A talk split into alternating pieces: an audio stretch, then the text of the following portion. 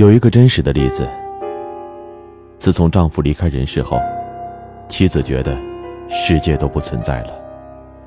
他是如此爱他，空荡荡时没有依靠，孤独而悲伤。他去拜访一名出色的心理医生，寻求帮助，因为他痛苦的想要自杀。我实在太爱他了，没有了他。我不能再活下去。你知道不知道？你根本不是爱他。心理医生回答说：“你这是什么话？没有他，我不能活下去。我可以为他去死。”他愤怒了。心理医生问：“你知道什么是寄生吗？”他愣住了。当你需要靠着另一个人而活下去，你便是一个寄生者。在你们的关系里，没有选择，没有自由，而爱应该是自由的选择。两个人相爱，意味着其中的每一个人完全有能力独立生存，但是他选择了与对方在一起。无论你多么爱一个人，都不要去寄生。这段话。闪电一般的击中了他。一连许多个漫长而辗转的夜，他若有所思。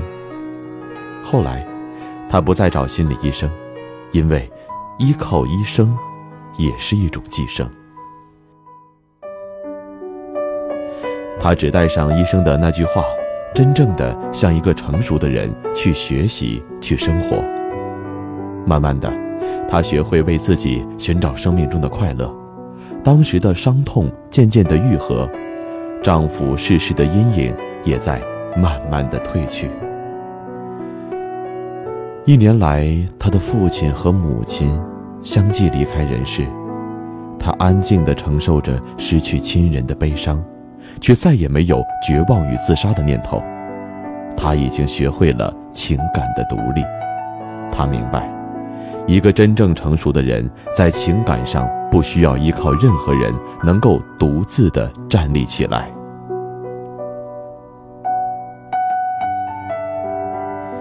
一个人一辈子多多少少都会遇到一些黯然神伤的事情，那些事情对于我们来说都是漫长的辗转而沉默的夜。在少年时期无所畏惧的去爱，然后被伤害之后。我们退回去，一直退到内心最狭窄的地方，封闭自己，并且贴上了标签，说：“我不想再被伤害了。”也许因此，好多日子我们不想说话，不想去爱，不想好好生活，也不想去寻找快乐。但是，我们可能从来没有想到，那所有的难过，其实不过是因为我们对于爱是如此的幼稚而生疏。因为有了伤痛，我们才会在暗夜里不断的辗转与反思，而那又算得了什么呢？失去了爱，但是我们没有失去爱的能力。当我说我爱你，那意味着我并不是必须爱你，而是我选择了爱你。我爱你，不是其他任何什么，而是我自由的选择。爱不是纯粹的占有，不光是身体的愉悦。孤寂时候的陪伴，也不是相互的饭票和归宿。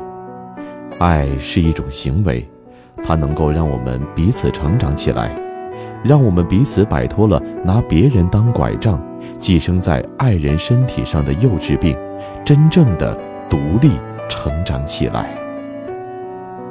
文章来自沈佳柯。去过自己想要的生活。